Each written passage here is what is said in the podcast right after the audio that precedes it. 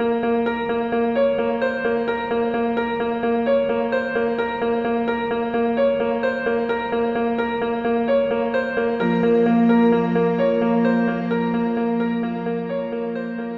buen día amigos, bienvenidos una vez más a un podcast de la Biblioteca Pública Mundial.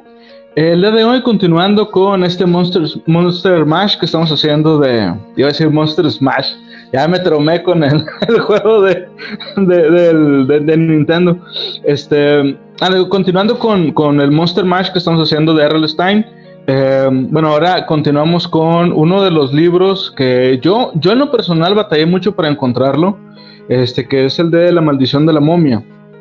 Em, este libro, pues bueno, la historia básicamente trata de este, un niño que está con su familia de vacaciones navideñas, curiosamente, este, en Egipto, están visitando las, las pirámides de Giza, la gran pirámide de Giza, este, y pues como que el niño no le trae mucho esta onda. Lo que me llamó la atención es que este niño, su familia, originalmente era de ahí, de Egipto y él cuenta que se habían, este, se habían, habían emigrado a Estados Unidos y pues este niño toda su vida se la pasó ahí. Em, están, están ahí en las, pirámides y uno de un tío que él tiene, que, está trabajando también ahí, es arqueólogo. Entonces este, van a visitar también al tío y resulta que el, el tío encuentra una tumba que llevaba mucho tiempo perdida este, y le va a mostrar la pirámide al niño este, y a su, a su prima para, para, que la puedan visitar y todo.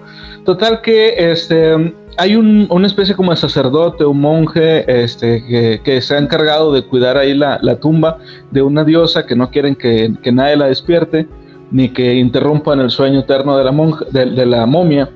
Y este, después de una persecución y todo, pues resulta que al final este, el niño este tenía la clave para poder salvar no solo a, sí mismo y a su prima, sino también a su, a su tío, porque resulta que el sacerdote los quería matar para mantenerse en secreto lo que estaba oculto en la, en la pirámide. Básicamente esa es la historia, este, pero tiene algunos detallitos que pues vamos a ir analizando poco a poco. Bueno, eh, estamos aquí con Marfeleño, como cada semana que le estamos haciendo estos especiales de Monster Mash de R.L. Stein. Um, lo primero que me gustaría preguntarte, Marfeleño, es de este libro, ¿qué fue lo que te gustó? ¿Qué fue lo que más te eh, llamó la atención? Digo, yo sé que de entrada te llamó mucho la atención la portada, que sí, parece mucho una de una, portada de, no sé, de, una carta de Magic o de Yu-Gi-Oh, la neta. Pero en sí, ¿qué te, qué te llamó la atención de lo, de, lo que leíste de este libro? Fíjate, de lo que me llamó la atención, eh, mucho volvemos a ver lo mismo de la situación ahí psicológico con lo, con lo, con lo de muy de niños cuando se alejan mucho de sus papás. Es como que se nos hace buena idea ir a explorar solos al Scooby-Doo. Siempre me ha gustado como que los, los niños retratados en Errol Stein para, prácticamente es como ver un capítulo de los Goonies una y otra vez porque siempre se van a ir a hacer una serie de cuestiones ahí interesantes. Eh, se me, hace, se me gustó en el aspecto en que es un libro sencillo, es un libro tranquilo para leer, es un libro muy a gusto y no tiene tanta complejidad. Volvemos a lo mismo que el estilo de Stein es para niños, es un libro enteramente para niños. Si lo vemos con la, eh, las referencias, digo, por ejemplo, estaba viendo que este libro, el título para empezar no es original. Hay una película de 1964 que se llama exactamente así, La maldición de la tumba de la momia. Aunque la trama ya acoplada algo para niños, está cool. Además, en este libro ya tenemos una explicación ahora sí de que por qué están pasando las cosas. Es una cuestión enteramente mágica, religiosa. El desarrollo está bien uh -huh. planteado y además tiene momias, tiene muertos vivientes. Ahora no son zombies o no son plantas carnívoras. Ahora, como que ya le variamos un poquito con un clásico de los monstruos, pero servido sí. a, a, a los 90 y eso se me hace muy cool. Sí, sí, de hecho, fíjate, a mí me llamó mucho la atención también que Stein eh, voy a sonar un poco este, exagerado al decir esto, pero que se atreviera a tomar uno de los grandes monstruos de, del cine, o sea, uno de los, de los principales monstruos de Universal, que es la momia, este, pero realmente lo hizo bien, o sea, eh, honestamente la historia es muy buena eh, y la forma en que representa a las momias y todo es, está muy, muy, muy bien hecho. A mí me, me gustó eso de, de, del libro. Ahora, algo que me llamó mucho la atención es que en sí, y, y de hecho fue lo que más me gustó, eh, desde el principio hasta casi el final de, este libro, la historia te recuerda muchísimo, muchísimo a la película de la momia de Boris Karloff, precisamente, la de Universal. Porque, eh, digo, la historia se parece también a la película que salió en los, que son los 2000, la de este Brendan Fraser. Brendan Fraser, eh, sí. Ajá, bueno, y que yo creo que la, la gente va a recordar más, porque la de Boris Karloff, aunque sea un clásico, pues muy poca gente actual o que siga viva la ha visto. Este, pero básicamente es eh, un personaje este, que es un, un, este, de ahí mismo del pueblo de Egipto donde están este, haciendo las excavaciones, eh, está tratando de eh, preservar la... De... Un pequeño paréntesis ahorita que estamos hablando de este lado del mundo, de Egipto y demás. Ahorita acabo de enterarme que la película El Golem, no sé si te suena El Golem. Sí, sí. la bestia judía. Ajá. sí, cumplió 100 años. ¿La película? 1920 aparentemente. ¡Hala! Vaya, vaya. Habrá que verla. ahorita, ahorita más un pequeño paréntesis, ahorita que estábamos hablando de, de referencias de, la cómo han representado a las momias, digo, en películas más recientes, de la, maldición de la momia, creo que son tres partes o cuatro partes, no sé, desconozco, son como los de Rápido y Furioso, yo le dejé de ver después de la dos. Este, sí, hay muchas. Sí, pero, pero sí, yo me imaginaba al arqueólogo tal cual como Brendan Fraser.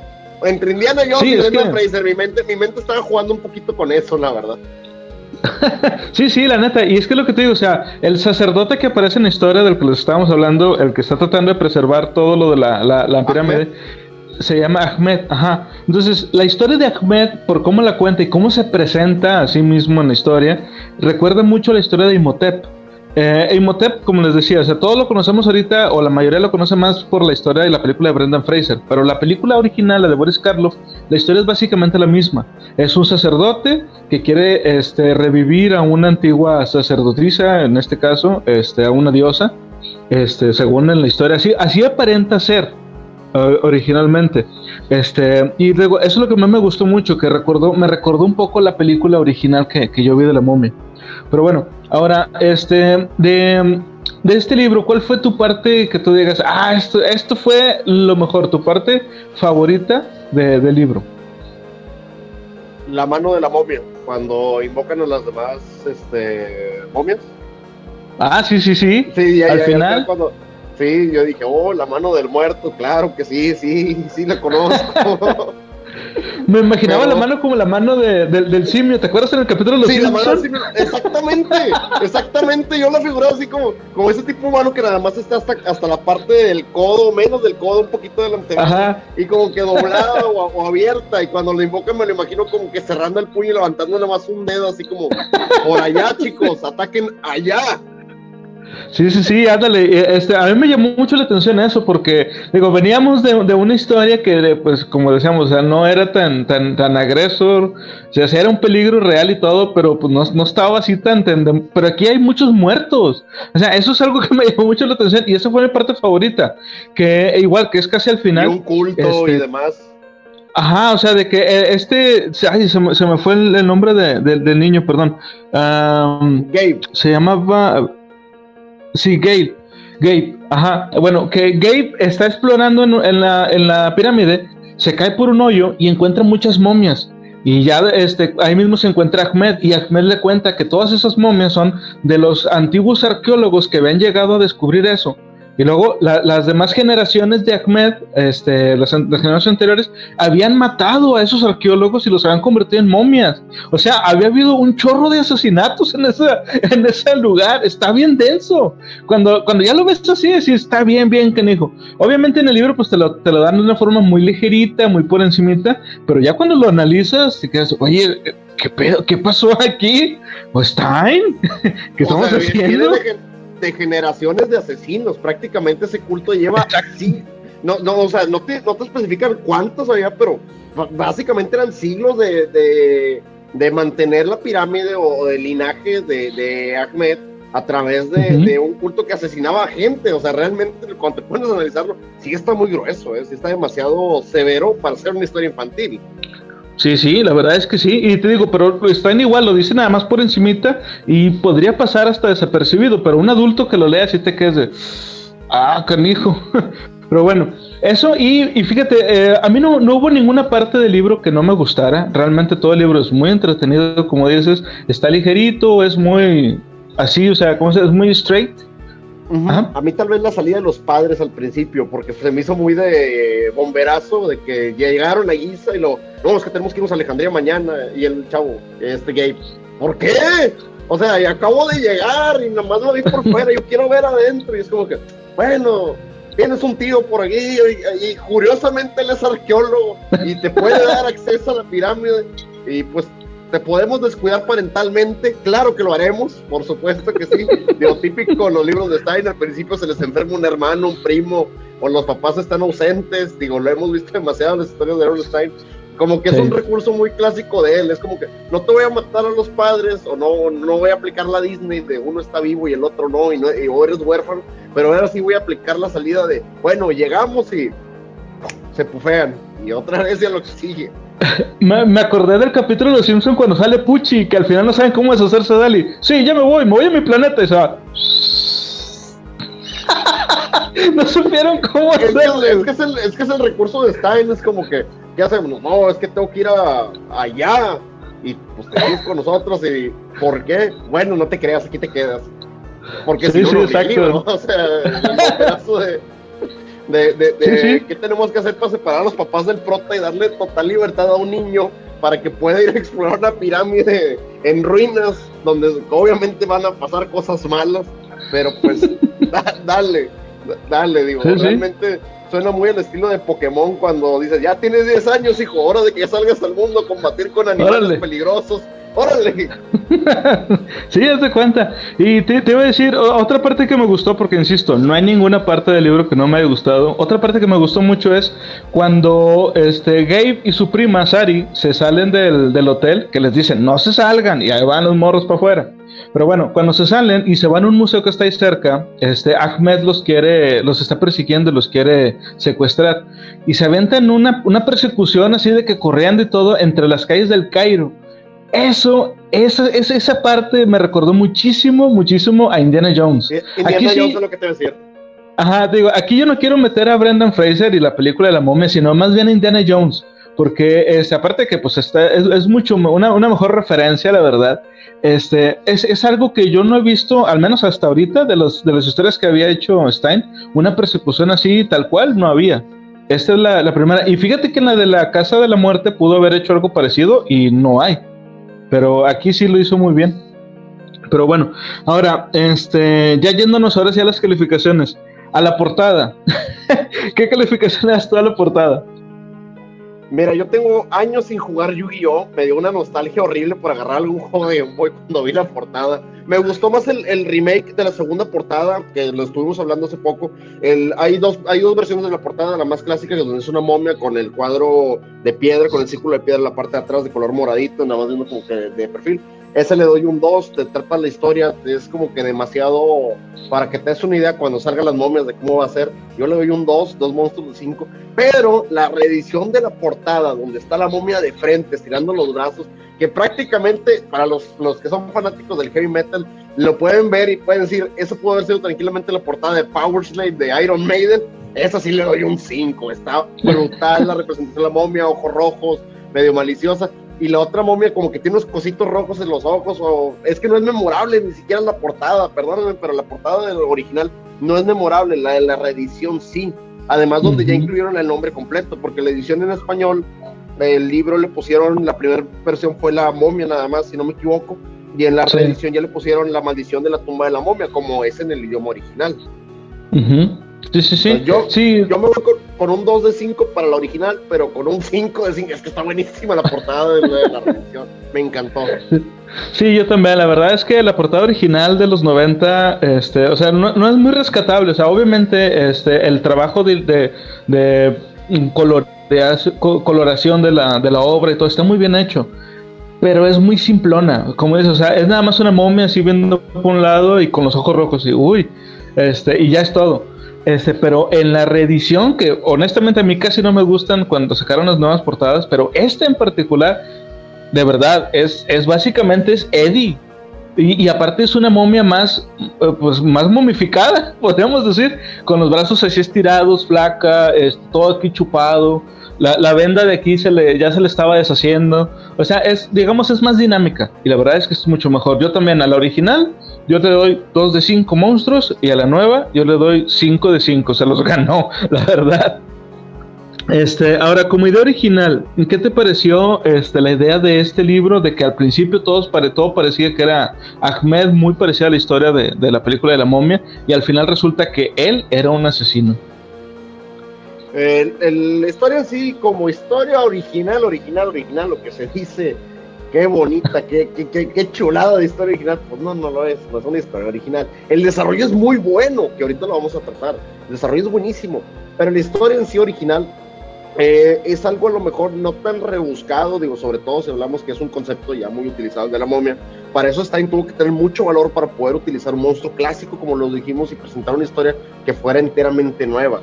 Yo le doy un 3 de 5 porque realmente la historia, eh, si no hubiera sido una momia y hubiera sido cualquier otro tipo de, de, de objeto maldito o demás, se pudo haber desarrollado muy bien. Yo creo que aquí la momia realmente sale entre sobrando y no la ambientación te lo da, el Cairo te lo da, eh, el que sea un culto religioso y el levantar los muertos al final, excelente detalle. Yo le doy un 3 de 5 porque la historia no es original, pero es una gran idea.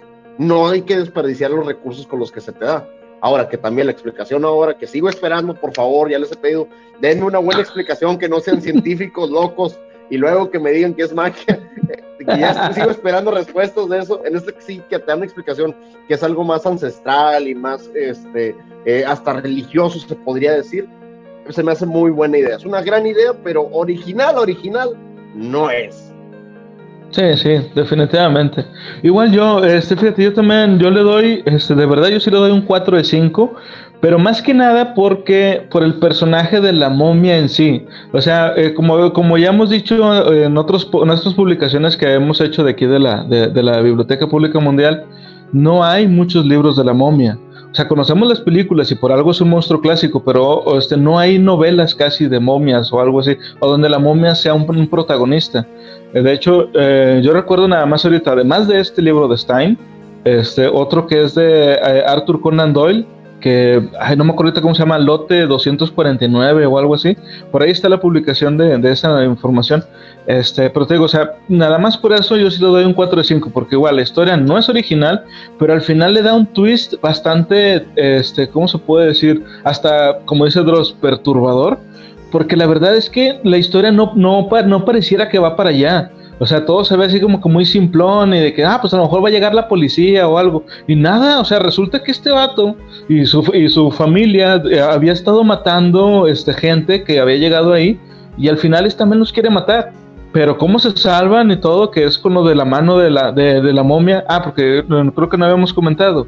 Al principio de la novela o del libro cuenta Gabe que le había comprado a un niño una mano de momia, pero él creía que era de utilería o que era pues un, así de mentira, de barata. Y nada, resulta que sí era una mano de momia real y que podía invocar a las momias para ayudarle. Entonces, este, y, ese fue un, twist que la verdad me llamó mucho la atención, estuvo muy bueno. Bien ahí está. Entonces por eso yo también le doy, yo le doy un 4 de 5 por eso. Eh, ahora en el desarrollo, eh, ¿Qué te pareció a ti el desarrollo? ¿Cómo se fueron llevando las cosas? El, ritmo que llevaba el, libro. Como tú lo dijiste, impecable, muy buen libro, muy buen desarrollo, muy fluido.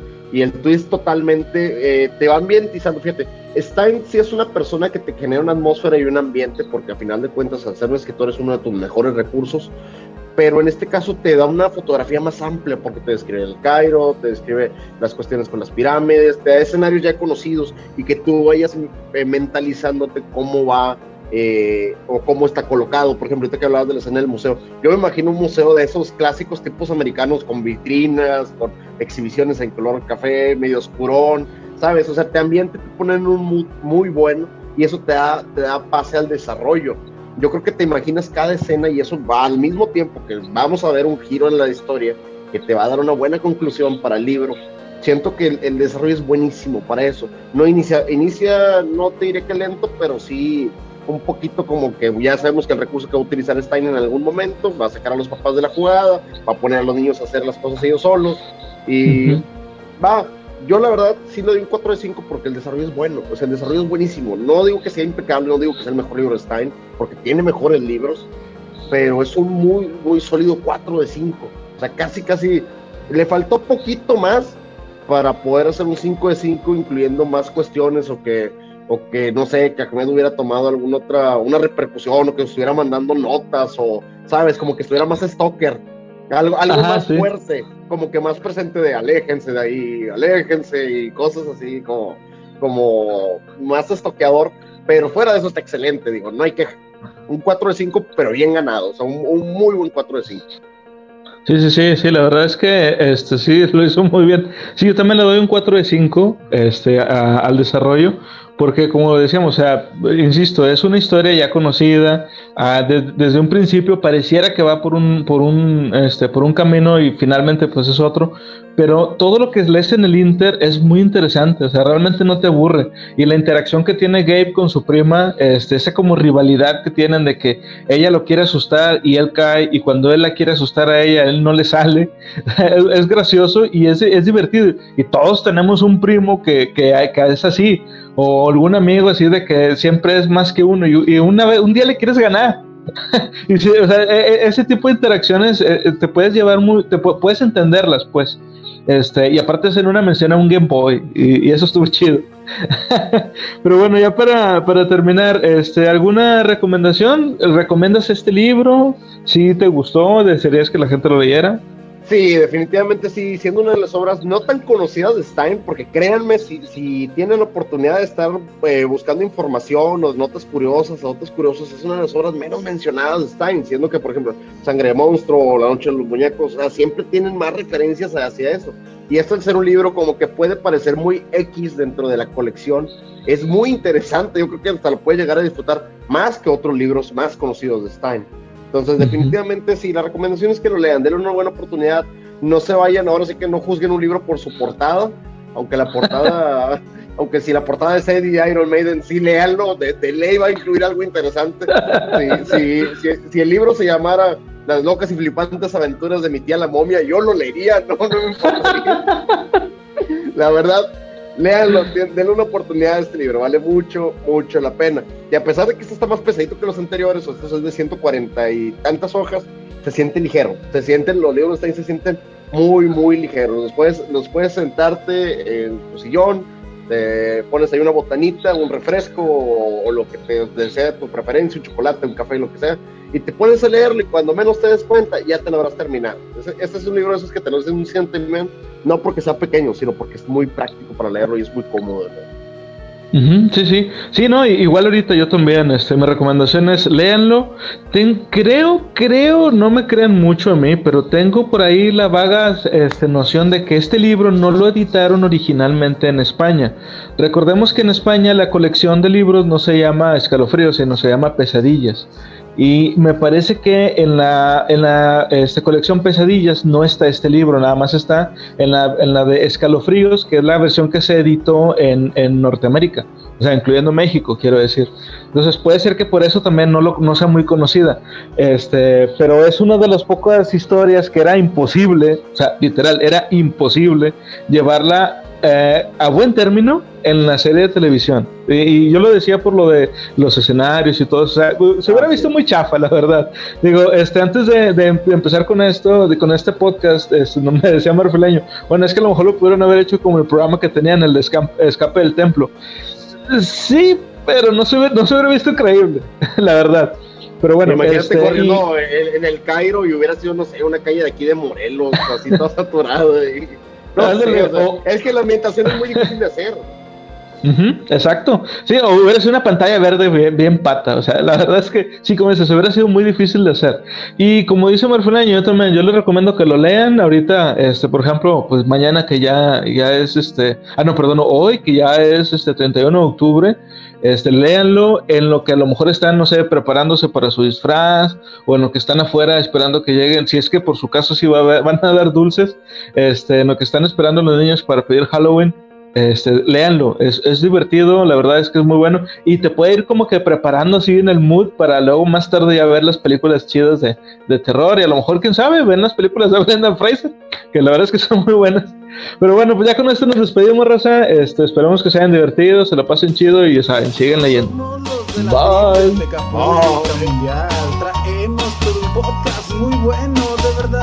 Diviértete un poco con nuestra charla.